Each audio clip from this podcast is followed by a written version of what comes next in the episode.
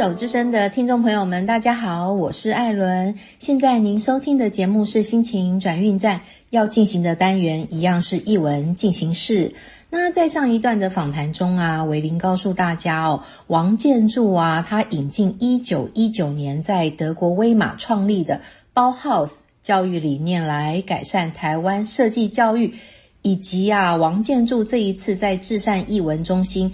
一楼展出的作品哦。那除此之外呢，我想要来介绍一下有关于他的艺术作艺术创作方面啊。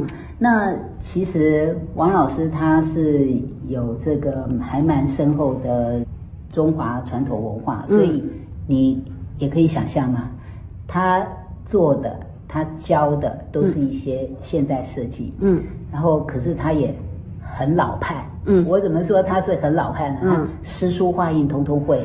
哦，这就是传统的诗人嘛，就琴棋书画样样都会的感觉。对，所以呢，因为你刚刚说他是一九三一九三一九三一年生，所以等于哦，他是民国二十年哦，他十八岁他才来到台湾。嗯嗯嗯。哦，所以等于是说他的艺术创作的这个区块，因为跟商业就并没有关系，对，所以你反而更能够去从他的艺术创作。能够去理解他的这个人，嗯，还有去了解他在当时候的一个心情，嗯，他的很多的作品里面有诗书画印，对，那他是怎么呈现呢？诗，我们通常看到的一幅的水墨画，啊，只是他画的水墨画是有颜色的，嗯，那我等一下可以透过作品来加以介绍，嗯，所以在他的作品里面会有诗，那个诗呢？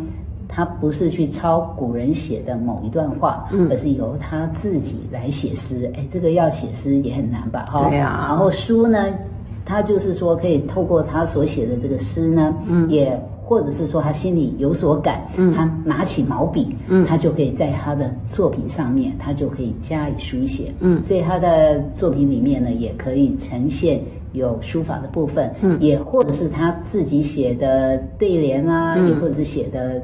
中堂像这样的一个书法作品也都是非常好的。嗯，那画呢？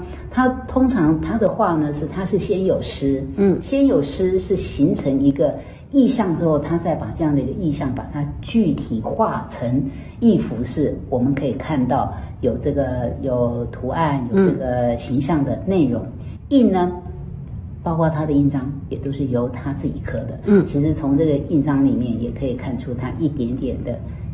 心情也可以看得到他的一个内在世界哦。嗯，那我们在看他的好几件作品当中，嗯，我我们都可以看得到他的作品里面有月亮，而且一幅作品当中并不单单是只有一个月亮。对，所以呢，我们就必须要去稍微想一下，说他怎么会想要去画这么多这么多的一个月亮？嗯，因为其实在中国。过去的就是我们的这个比较传统的观念啊，就是就是说中秋节会是一个非常重要的节庆，家人团聚。对，我们就是需要家人团聚。嗯，可是他十八岁他就来到台湾，而且在这当时候的政治的这样子的一个氛围情况之下，其实。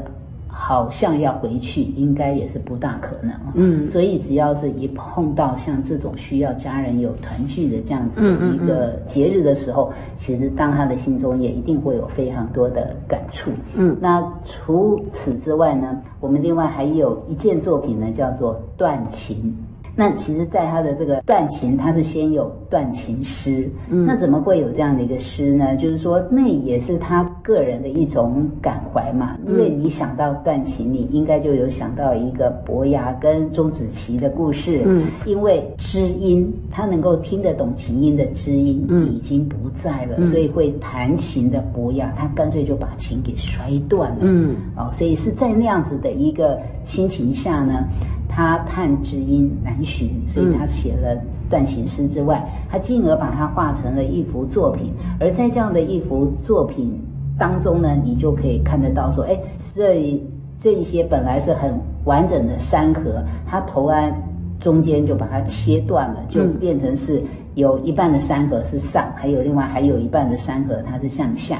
那当然，在这个河面上呢，还有一把琴也断成了两截。那一整个画面上呢，它是用这种比较比较萧瑟的这样的一个景观来加以呈现。嗯，但是很特别的是，在画面的上方又有一个方框的部分。嗯，在这个方框里面所呈现的场景，它却是绿意盎然。这所代表的意思，嗯，那个。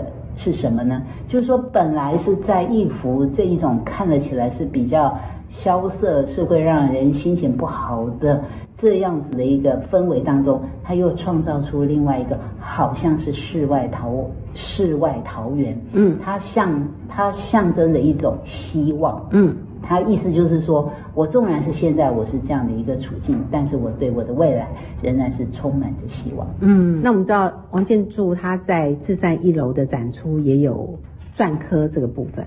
对，那其实呢。他的这几方篆刻哈，我哈觉得也是非常能够来引起共鸣的部分哦。嗯，就是我想举其中有几方哦，比如说他其中有一方，他就讲到说，虽云地瘠，却其丰收啊。嗯，就是说，虽然说这个土地是很贫瘠的，嗯，但是他心中却很期望它能够丰收。嗯，其实他讲的呢，也就是。这个有关于现代设计教育的这个区块，就是说他把这样的一个观念，他甚至于他也把这个书，他也是透过他写了非常非常多本的书，比如说不管是介绍包浩斯啊，嗯，那也或者是说他其中还有一本叫做《更好的和更美的》，也还有一些室内设计学啊等等啊，嗯嗯，还有跟。环保有关的啊，哇，你有看？他也很注重。你看，像他的观念是不是真的？像他的这个书有很多都是一九七零年代，对呀，开始他才陆陆续续写。一九七零年代距离我们现在是不是已经差不多在五十年前？对，他就有这个概念了，有这种永续的概念哦。也没错，嗯，好，所以比如说他的这个印章当中，其中还有一方叫做乡愁难解。还有一方叫做思乡三十年啊，然后比如说他还有一方是叫做追寻民族设计的根源，嗯，还有一方叫做思乡情却意恐归迟。其实呢，就是透过这个小小的方寸之间，其实都有把他对台湾这块土地的期待，嗯，然后还有把他思乡的那样的一个心情，嗯，他都完全表露无遗。但是其中还有一方呢，我也觉得可以值得让大家来加以，呃，也可以有机会，也可以到这个现场看看他的这一方印章叫“六十耳耳不顺”。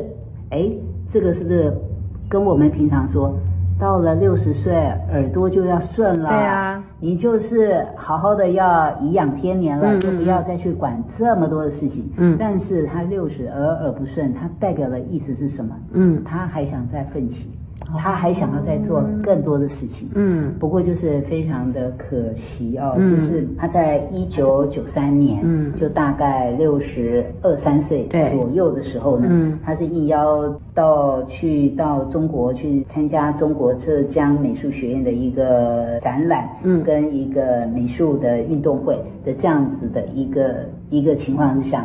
他就过世了，对，哦，所以他享年六十三岁，嗯，所以这个年轻，对，所以对于像这样的一个艺术家，我们刚看到他的印章，他其实还有非常非常多的事情想要做，对，然后就在这样的一个情况之下，他就他就逝世了，嗯，不过他的精神还有没有被？留下来。有有有他的著作，对对对，所以这个也是一个非常有意义的展览，所以真的也是非常希望我们的听众朋友，如果听了我的介绍，嗯，其实可以来到现场看。在听完维林精彩的介绍之后啊，大家是不是对王建筑这一次在至善艺文中心？一楼展出的作品很有兴趣呢。那这一次的展出时间是一直从现在到五月六号哦，而且是免费参观哦。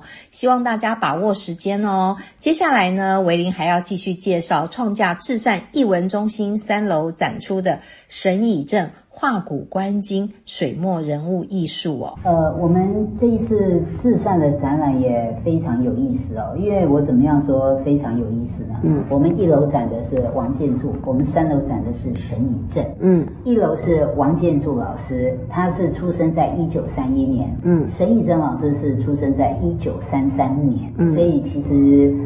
只比他小个两岁，对对对，但是一个是走现代路线，嗯，还有一个是走古代路线。那这个沈老师呢，他一九三三年他是生在中国的江苏，嗯，那他其实，在大陆哈，他也是他一九四九年的时候呢，那个时候他是读上海美专，嗯，那一九五一年他从他才从大陆来台。但是当他来到台湾之后呢，他先去读台东师范学院，嗯，然后后来有机会，他也是进到这个师大去读这个美术系，嗯，然后他再再来呢，他也有在中国文化大学，他也有读到研究所毕业，嗯，所以呢，等于是说，在他的这一生当中呢，他很重要的一个成就呢，其实就是说他一直都是有在工作上班，那他工作的上班呢，都跟艺术行政、艺术教育有关，所以他待过故宫，嗯，他待过台北市立美术馆，嗯，他甚至于他最后是在艺术教育馆，所以其实，在他的这一生当中，他对我们台湾这种比较比较早期大家对艺术很这个陌生的情况之下呢，他就做了非常非常多的事情。